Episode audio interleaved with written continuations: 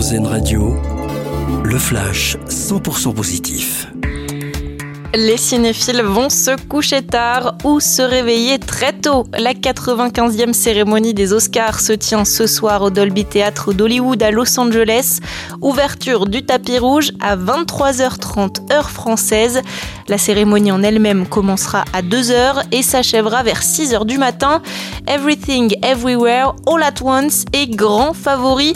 La comédie déjantée de Daniel Scheinert et Daniel Kwan est nommée dans 11 catégories. L'embarras du choix pour les amateurs de littérature. 142 librairies ont été créées en France l'année dernière, du jamais vu selon le Centre national du livre. À la fin des années 2010, on ne recensait que 60 à 80 nouvelles boutiques par an, de nouvelles librairies qui s'installent surtout dans les zones rurales et littorales et dans les périphéries des grandes métropoles. La municipalité de Trite-Saint-Léger, au chevet de ses habitants, la commune du Nord, verse un chèque énergie de 100 euros à toute sa population, sans condition de ressources.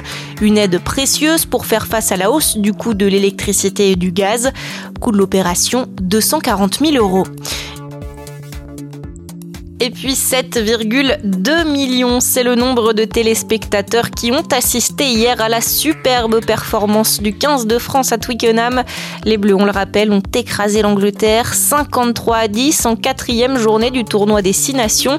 Jamais les Anglais n'avaient essuyé une telle défaite à domicile. L'info 100% positive, une exclusivité RZN Radio.